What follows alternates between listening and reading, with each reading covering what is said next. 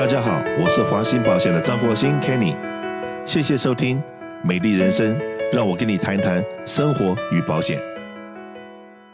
我们南加州的朋友大家都知道，我们华兴保险常常在办各式各样的活动，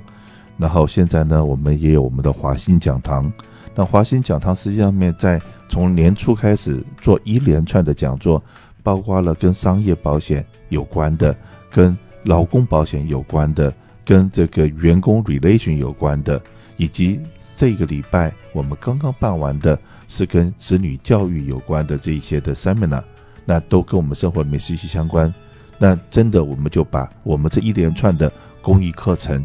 定名为华兴讲堂。然后系列讲座之一，那这系列讲座的话，当然包括了我们这个礼拜刚讲完的，就是这个子女教育基金规划。那这个谈到子女教育规划的里面呢，今天我又请到我们公司的两位同事，这两位同事都是有这个小小孩的，然后未来的十年、二十年都会将这看到他们的小孩子要上初中、要上大学，那他们也会很担心。自己的存款够不够？是不是能够帮子女准备到足够的教育基金？种种的这些东西。那我们今天呢，就请两位同事一起上节目里面来。然后，那我请安娜呢，可能先给我们念一篇文章。这一篇文章呢，也是一个这个美籍华人，那在美国为了要让小孩子能够让上大学，呃，帮他准备一笔钱，然后他们做了什么样的 planning？然后呢，等一下我们再来大家呃 open discussion，然后以及我这一次。听了我们的讲师在讲子女教育基金的时候，OK，我自己的感想。好，那这一篇文章呢，它的题目是“亚裔美国人家庭为教育付出了多少”。那这一篇文章呢，是在今年的三月份写的。这篇文章主要内容呢，也就是说，我的父母在二零零八年经济衰退期间买了一座丧失赎回权的农舍。之后的十年里，我们每周都要从我们住的肯塔基州出发。花一个小时的时间去这座位于印第安纳州的农场，父母花了很长时间翻修这座建于上世纪七十年代闹白蚁的农舍，而我则在田间里玩耍，或者在车里读书。他们买下这栋房子的时候，我还在上中学，年纪还小，不懂得质疑他们为什么到周末要到这荒郊野外辛苦的劳动。去年夏天，我开始申请研究生院。发现我想上的哈佛和斯坦福的 MBA 课程每年费用都在十万美元以上，这时我才意识到那栋房子是为了什么。不用担心钱，父亲用中文说：“我们为你准备了一栋房子。”这就意味着他和母亲将卖掉他们的房子，搬到农场，这样就能资助我的研究生教育了。我家是个华裔美国人家庭，通过一些典型符号。比如虎妈或者望子成龙的亚洲父亲这样一些流行魔音，我们的种族已经成为教育成就的同义词。这些刻板印象可能令人不快，但他们也有一定的道理。二零一九年，美国教育进步评估发现，亚洲学生的平均绩点更高。高等教育内部的报告显示。亚洲学生的 ACT 考试中的平均成绩至少比其他族裔学生高两分，SAT 的平均成绩至少比其他族裔的学生高一百分。尽管在申请哈佛大学的学生中，亚裔美国人的 SAT 平均分最高，但录取率最低。有诉讼指控哈佛为亚裔美国申请人制定了入学限额，并且为他们设定了比其他族裔更高的标准，预计很快就会有裁决了。亚洲文化对教育程度的重视意味着财务上更大的投入。在2017年的一份报告中，对1400多名大学毕业生进行了调查，发现，在黑人、白人、西班牙裔和亚裔家庭中，亚洲人为孩子上大学提供的经济支持最多。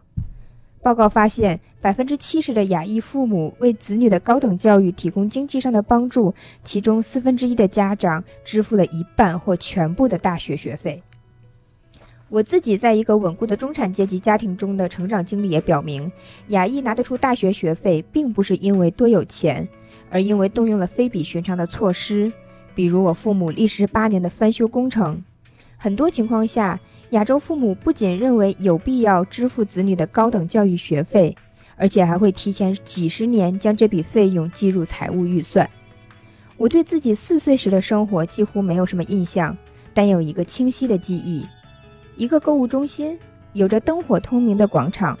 每逢星期天，父母都会带我到那里，陪着我上一节阅读课。那时我们还住在北京，中国还没有实行双休日，所以父母牺牲了他们唯一一天休息时间陪我上课。上高中的时候，母亲常常早上六点起来做早饭，有时候工作到傍晚六点，这样她就可以等我课外活动结束后开车载我回家。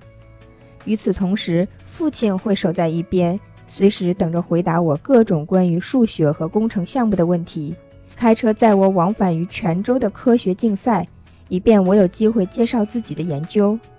虽然整个小学阶段我上的都是免费的公立学校，但在被大学录取之前，父母早已为我投下了数小时的辛劳。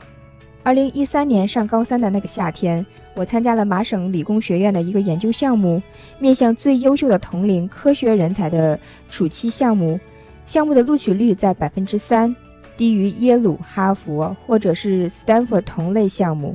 在我们不到九十人的班上，两个人已经去世了。一部名为《寻找卢克》的纪录片讲述了我一位同学的生平与自杀经历，以提高对忧郁症的认识，特别是在亚裔美国人当中。在我的经历中，亚裔家庭给子女施加的压力，不是表现在主动要求高分，而是默默牺牲自己以支持我们的学业。虽然我的父母坚持我健康高于一切，但我常常因为上课而错过了几餐，或者在大学里为了完成学业而熬几个通宵。因为当时我知道，他们为我学业所付出的一切，这些损失并不算什么。让我感到无比幸运的是，父母省去了我读研的经济烦恼。但这么做的同时，他们也把还债的压力替换成另外一种压力。当我欠的是父母的钱，而不是某个面目模糊的公司，那种债务的感觉是不同的。我注意到，在支持我的过程中，他们的头发白了，人老了，于是我深感内疚。我们的家不仅承载着我们最珍贵的回忆，也是多年打理劳作和投入的结果。过去十年里，我看着父母把他们的生命倾注在他们农场上。我知道他们准备卖掉我长大的房子，以负担我研究生学业。我也知道，如果我没能拿到奖学金，那么经济上就相当于把父母的家付之一切。因此，我只能发奋学习。听完了这一篇文章，这篇文章好像是登登在《纽约时报》，听了多么的难过心酸。你要知道。我最近又有一个非常要好的朋友，三十年了，然后在大地震的时候也往生了。为什么？是自己结束了自己，也是忧郁或者是精神方面的一些问题。那这些中国家庭，我们第一代移民给自己的压力真的够大了。然后呢，我们牺牲一切的一切。希望创造一个机会给我们的第二代，那可是呢，第二代他们有没有感觉到？我们常常是听到的就是富二代，富二代好像不长进。实际上面有很多的富二代，他们也承受了相当大的压力，为了要让爸爸妈妈有面子，因为你的学业就是他们的面子。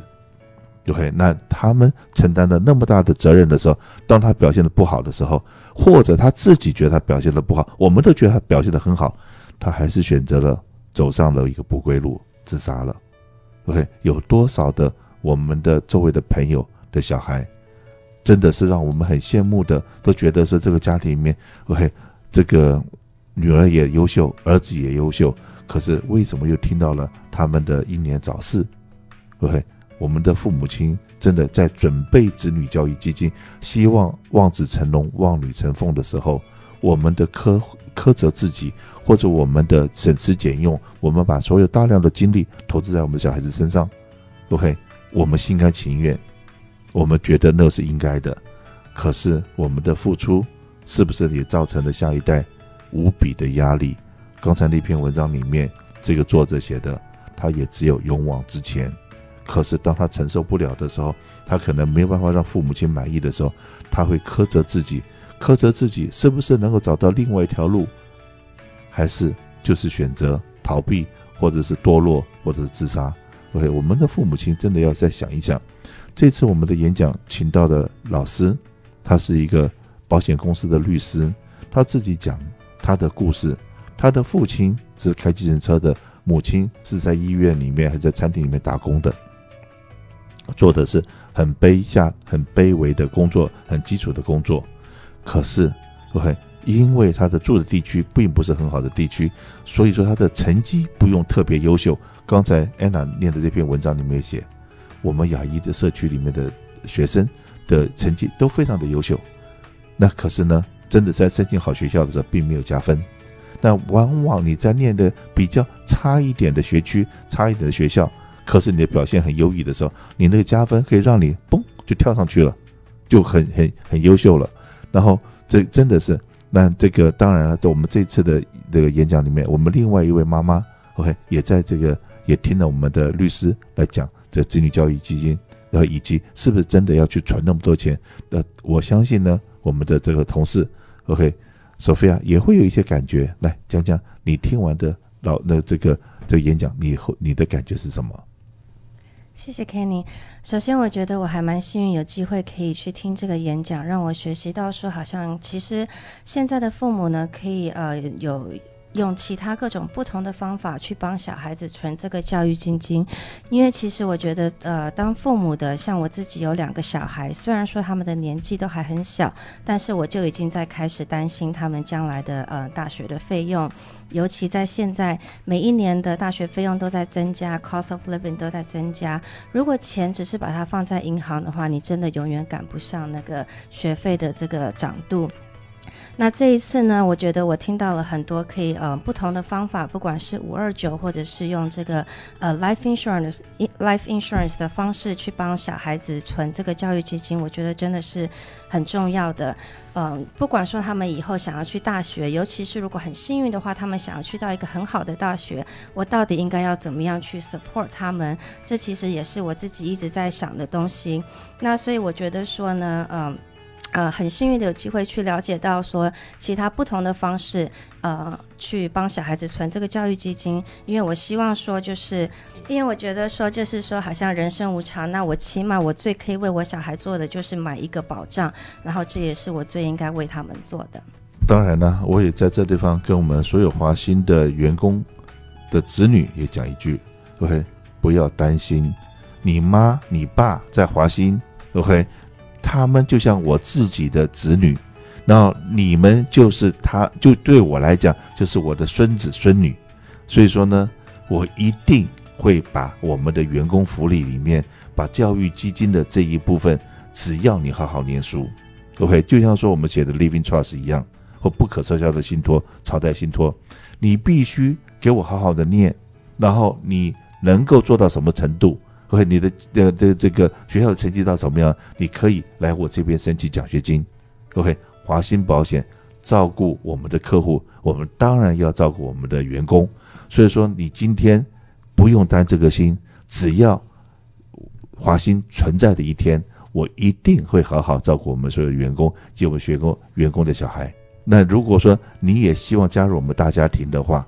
真的华兴保险欢迎你。当然，真的年轻的父母亲。买一个保障，保障自己，也保障你自己的子女。OK，让任何的无常发生在自己身上的时候，你都不用担心，都知道说我已经做了最万全的准备。OK，让我们大家一起来，谢谢。